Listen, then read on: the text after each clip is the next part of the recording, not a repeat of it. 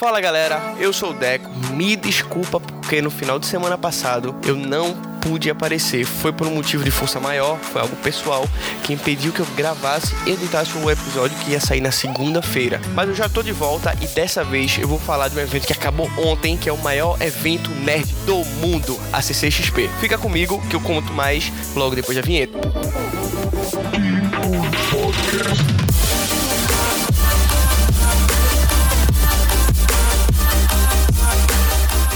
Então, galera, para quem nunca foi nesse evento, vocês não têm ideia do que vocês estão perdendo. É simplesmente o maior evento nerd da América Latina. Vocês não têm ideia do quanto é grande aquilo de quanto tem gente. É um evento incrível, repleto de gente de todo lugar do Brasil. E uma coisa eu vou dizer a vocês, eu vou tentar convencê-los quem ainda não foi aí e quem foi aí de novo. Vale muito a pena. É algo que vocês, se tiver muito caro, se planejem, comecem a juntar um dinheiro e realizem, porque como vem dizendo, é a Comic Con Experience, é a experiência que eles conseguem abordar que é muito incrível. Eu não tô ganhando nada para falar disso, é realmente o conselho de um fã para todos vocês que eu acredito que sejam fãs das mesmas coisas que eu. Então é o seguinte, logo quando você chega, eu vou explicar um pouco da estrutura. A estrutura é enorme, ela acontece na São Paulo Expo, na cidade de São Paulo, capital. Tem muitos acessos por via ônibus, metrô, é bem simples de chegar chegar. Tem ônibus da, do próprio evento, tem uma galera que se reúne em estações próximas e vai. É muito legal também. Só que um ponto bem interessante que eu acredito que vocês deveriam levar muito a sério e que vocês deveriam acompanhar muito é que lá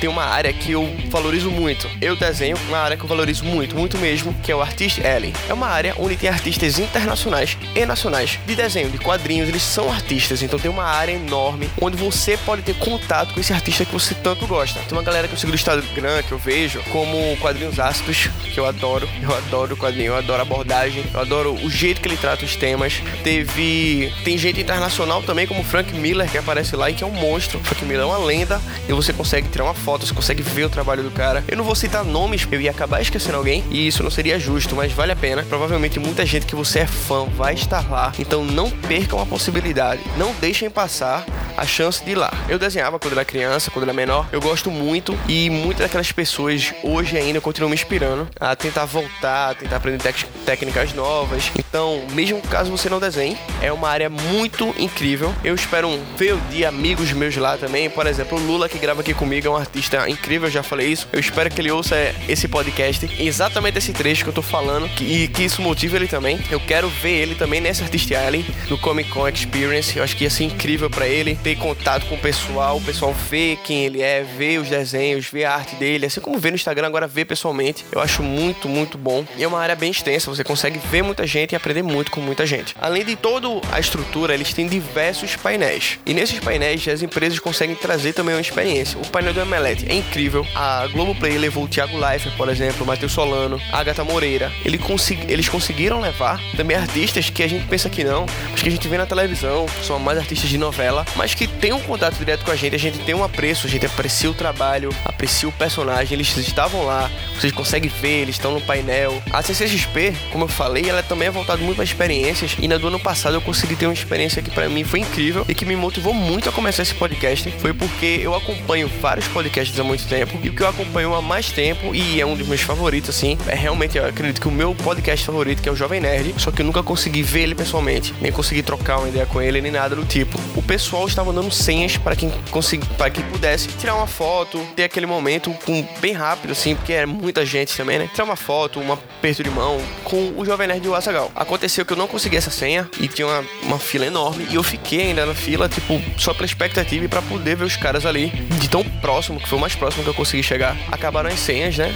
E eles chamaram todo mundo as senhas. E eles chamaram também que não tava com senha. Eles foram muito legais, muito receptivos, porque eles entendem que tinha, tipo, mais fã do que tinha senha ali na hora. Enquanto tava na fila, eu consegui também encontrar o Jacaré Manguela passando, corri, tirei uma foto com ele, foi muito legal. E na fila eu consegui lá falar muito entre aspas com o Jovem Nerd, porque eu não consegui falar, só dizer o quanto que eu era fã, o quanto eu conseguia, eu cumprimentava, eu só de cara, sou muito seu fã, sou muito seu fã. E eles não têm ideia do quanto eles me motivaram, o quanto foi importante para mim ouvir eles durante todo esse tempo, faz mais de 10 anos que eu escuto o Jovem Nerd. Então, eles são principal motivação que eu tenho de gostar do podcast hoje e da inspiração que eu fiz de podcast hoje também. Espero que eu não consegui, eu não consegui dizer isso para eles na hora, eu fiquei nervoso, eu só conseguia dizer que era fã, mas eu espero que em algum momento, talvez esse nem que seja só esse trecho desse podcast, chegue até eles e que eles consigam ouvir isso, que para mim se eles ouvirem também no podcast seria tão incrível quanto ouvir eu falando pessoalmente frente a frente. Eu também sou muito fã do MRG, eles estavam lá, assim como no ano passado, eles estavam no stand das Havaianas e eles são muito divertidos, cara. Também muito acessíveis, tirei foto com eles, com o Afonso Solano, com o Didi Braguinha, eu consegui o Beto Estrada, eu consegui falar de um jeito mais claro que eu era fã deles. Eles agradeceram muito, me abraçaram, então eu me senti extremamente acolhido porque quando a gente ouve um podcast, a gente acredita, ele cria um laço como se a gente fosse amigo daquele podcast, porque a gente ouve as histórias deles, a gente ri com eles, só que eles não nos conhecem, então é um pouco diferente. Já que eles não nos conhecem, eles não sabem quem nós somos, esse contato poderia ser um pouco estranho, mas eu acho que eles têm uma, uma energia tão legal que eles quebram esse gelo e você se sente amigo deles, assim como só acontece enquanto você tá ouvindo o podcast. Então é muito bom. Eu falei com o Didi Braguinha em dois momentos, não só no stand das Havaianas, ele estava em outro stand também, e ele foi bem receptivo, a gente brinca, ele brinca, tira foto, muito, muito legal e muito simpático, assim. Um outro que eu gosto muito é o Cauê Moura, que nesse ano ele teve uma estrutura que é o Almotor de vidro onde ele sentou, conversou bastante com o pessoal, bastante mesmo, ele entrevistou cada pessoa por dia, um deles que ele levou, por exemplo, foi o Afonso Padilha, o do Quatro Amigos, que tá no auge agora, tá no, no topo do stand-up do stand-up nacional. Ele e Quatro Amigos estão lá em cima, ele gravou recentemente até um, especial pra Netflix, realmente tá no auge. E grava com, gravou com o Cauê, um, pod, um episódio muito legal do Poucas. O Poucas que esse ano chegou entre os 10 podcasts mais ouvidos do ano. Subiu bastante também o conceito dele pro pessoal do iTunes. E diferente de só gravar e com a equipe toda de produção, tinha a plateia. Você podia sentar e ver, eles estavam numa estrutura de vidro, mas vocês conseguiam ver ele gravando e acompanhar toda aquela gravação e aquela parte do podcast, que também é incrível para vocês que estão querendo começar um podcast e conseguiram ver isso. Eu sei que é uma experiência muito, muito da hora. Fora todas as atrações e tantas outras empresas que tem lá, o pessoal faz umas atrações muito legais. Muito, muito, muito, muito legais. Nos palcos, esse ano Ryan Reynolds veio, veio o pessoal do Star Wars.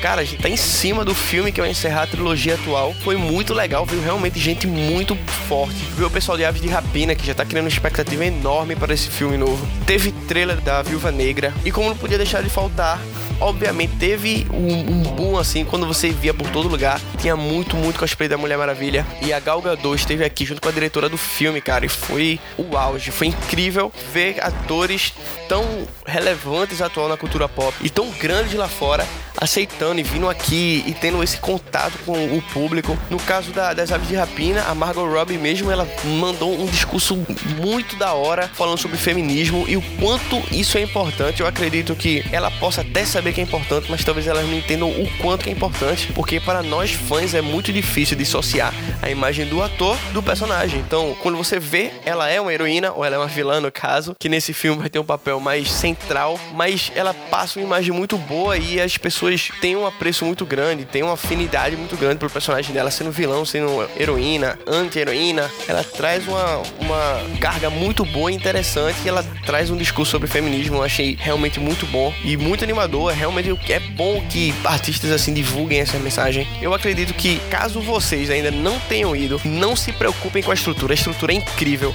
não vai fazer calor. Por mais cheio que esteja, vocês vão conseguir se locomover. Vocês veem que tem cosplays enormes, eles não ficam esbarrando nas pessoas. A estrutura realmente é muito ampla, então por mais que tenha gente, é gente que cabe ali. A estrutura para ir e vir também é muito boa. Realmente é um evento preparado do planejamento, execução de uma forma impecável. Eu acho que vocês que ainda não foram, juntem uma grana e vão. Vocês que forem, vão também.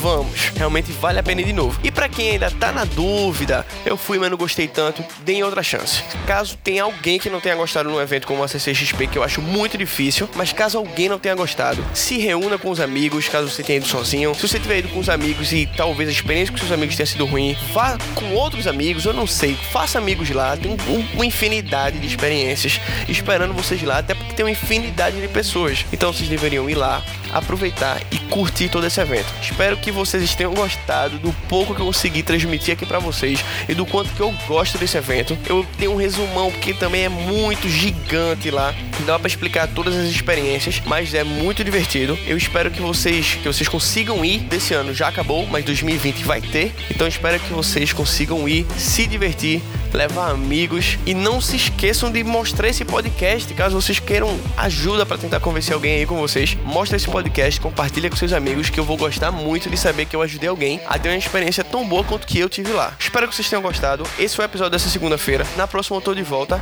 e até mais.